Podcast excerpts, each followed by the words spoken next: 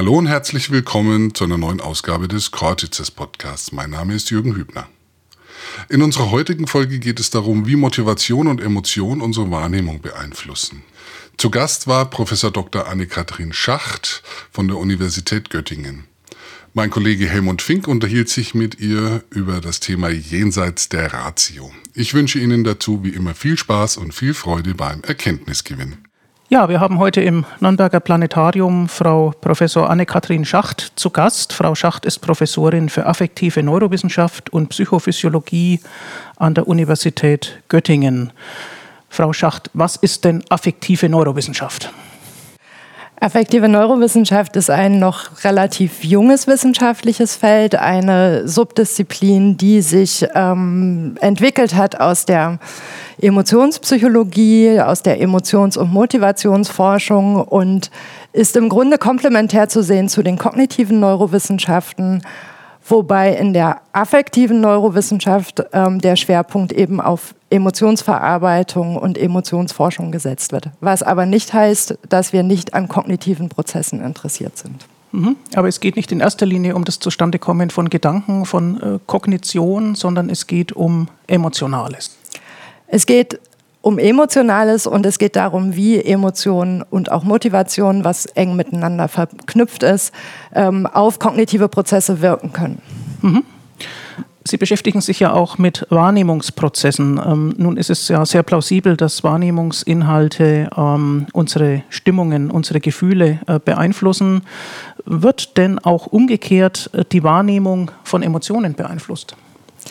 Das wird sie in der Tat und das auf ganz verschiedenen Ebenen. Auf der einen Seite kann, glaube ich, jeder Mensch aus seiner persönlichen Erfahrung, aus seinem Alltagserleben ähm, nachvollziehen, dass bestimmte Stimmungen, bestimmte Emotionen, in denen wir uns befinden, ganz massiv auf unsere Wahrnehmung einwirken. Wir nehmen, wenn wir in getrübter Stimmung sind, zum Beispiel Reize, Situationen, die zu dieser Stimmung passen, verstärkt wahr als dann eben fröhliche Inhalte.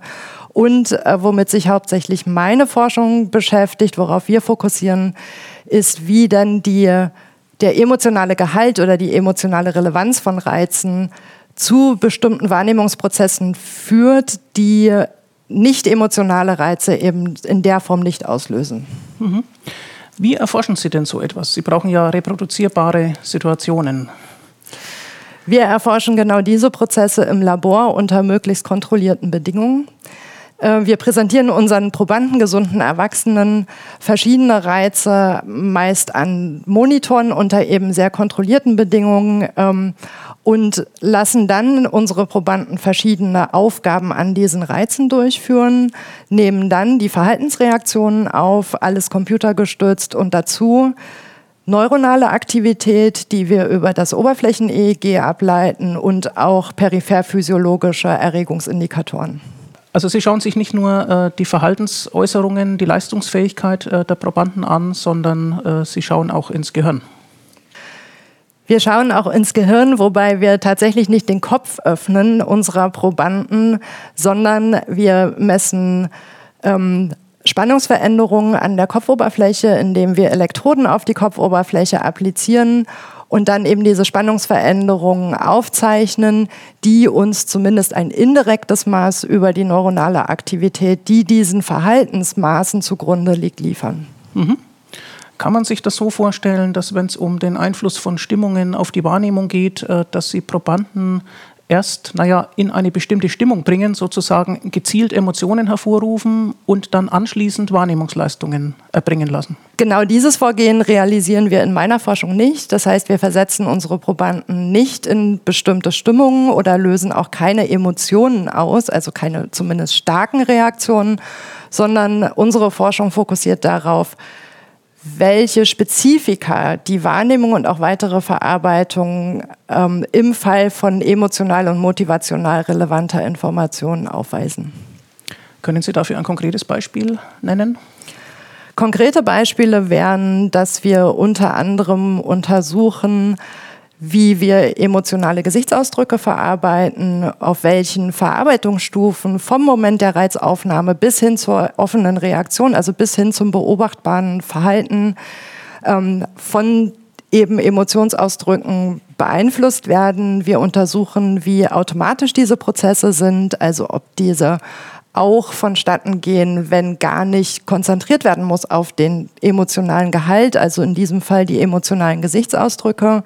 Wir untersuchen, ob diese Effekte in ähnlicher Art und Weise auch bei Sprache auftreten, die ja evolutionär viel jünger sich ähm, mhm. etabliert mhm. hat im mhm. Vergleich zu diesen emotionalen Gesichtsausdrücken.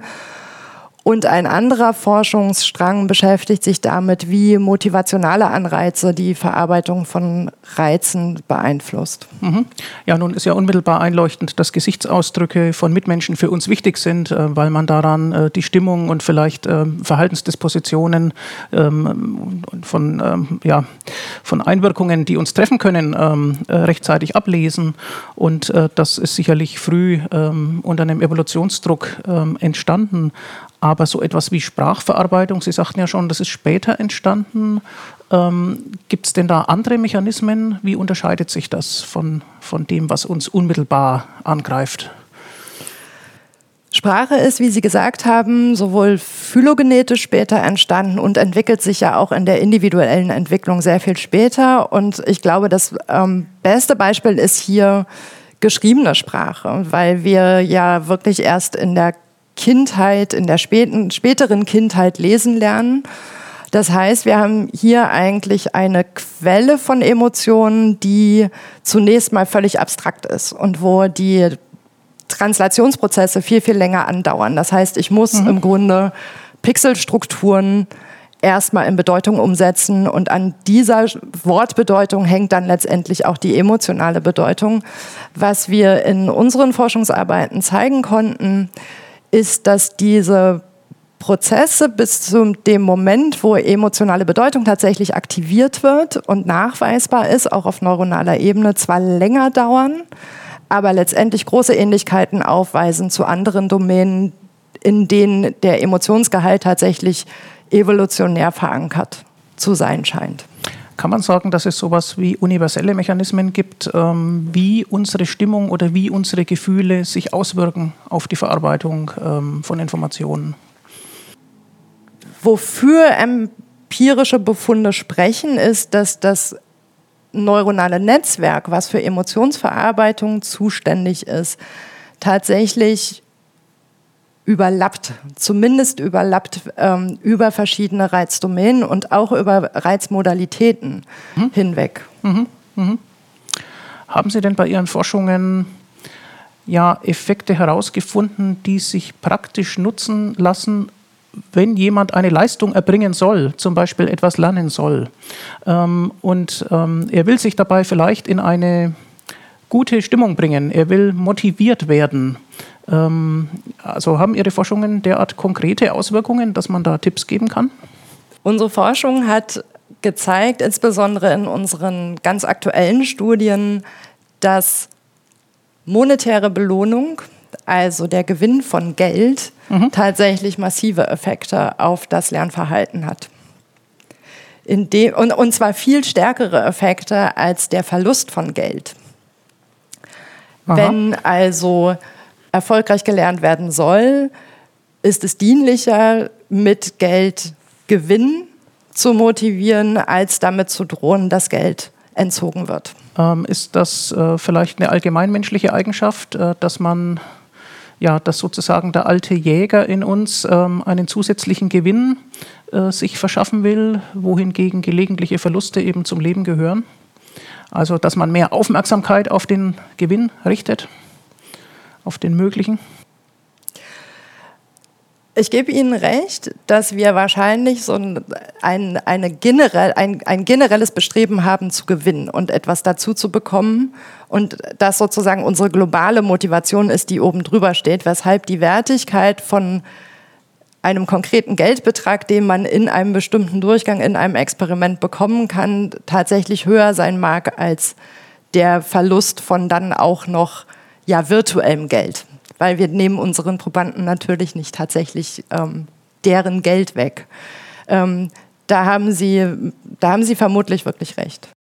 Ja, vielleicht nochmal nach den neuronalen Potenzialen gefragt. Ähm, welchen Erklärungswert für das Verhalten des Menschen oder für die Wahrnehmungsleistungen kann man denn aus dem neuronalen Geschehen ableiten? Man könnte ja sagen, sicher, das Gehirn tut immer etwas und man findet immer irgendwelche ähm, elektrischen Aktivitäten. Aber ähm, haben Sie aus Ihrer Forschung heraus Beispiele, äh, wo genau diese Analyse des neuronalen Geschehens ähm, Erkenntnisse erbracht hat, die man sonst nicht gewonnen hätte? Es gibt ähm, natürlich ein großes Repertoire an unterschiedlichen Methoden, neuronale Prozesse abzubilden. Da gibt es auf der einen Seite die Imaging-Methoden, die vor allem darauf fokussieren, den Ort, also ein neuronales Korrelat, quasi die, die Stelle im Hirn zu mhm. identifizieren, die in bestimmte Prozesse involviert ist oder dafür auch verantwortlich ist. Die Methode, die wir nutzen, nämlich aus dem kontinuierlich aufgezeichneten EEG von der Kopfoberfläche einzelne Epochen herauszuschneiden und diese dann in Verbindung zu setzen mit der Reizdarbietung und der einzelnen Reaktionen auf den bestimmten Reiz, hat den großen Vorteil, dass wir mit einer sehr hohen zeitlichen Auflösung diese neuronale Aktivität abbilden können. Mhm. Und genau diese hohe zeitliche Auflösung ermöglicht es uns, einzelne Stufen des Verarbeitungsprozesses von der Reizdarbietung bis hin zur Reaktion genau zu identifizieren. Also identifizieren mhm. zu können, ist denn die, der Einfluss von zum Beispiel dem emotionalen Gehalt eines Reizes eher auf der Wahrnehmungsebene zu verorten oder zum Beispiel auf der Ebene der motorischen Auswahl oder der Vorbereitung einer bestimmten motorischen Reaktion. Mhm. Also das sehen Sie einfach äh, daran, wo dann die neuronalen Potenziale auftreten. Genau, wie diese sich über die Zeit ähm, verändern und auf welchen zu welchen einzelnen Zeitpunkten, wir nennen das dann Komponenten, die wir in dem Signal voneinander abgrenzen können, auf welcher Komponente der Effekt tatsächlich wirksam wird. Mhm. Wie sind Sie denn selbst zu diesem Forschungsgebiet gekommen? Es gibt ja unterschiedliche Möglichkeiten, sich zu spezialisieren in der Psychologie. Ich bin zu diesem Forschungsgebiet tatsächlich sehr früh gestoßen und zwar bereits in meinem zweiten Studienjahr. Da erinnere ich mich an eine Vorlesung, die ich besucht habe in meiner eigenen kognitionspsychologischen Ausbildung. Das war eine Gedächtnisvorlesung, ähm, in der die Professorin damals von einem Befund berichtete, nämlich, dass wir Menschen emotional getöntes Material besser erinnern können als nicht emotional getöntes Material. Und das zeigte sich, das war damals der Stand der Forschung, ähm, bereits bei eben sehr abstrakten Reizen, nämlich bei Wortlisten. Mhm. Also Probanden, die Wortlisten lernten, konnten hinterher Wörter besser erinnern, die emotional geladen waren oder eine emotionale Bedeutung aufgewiesen haben.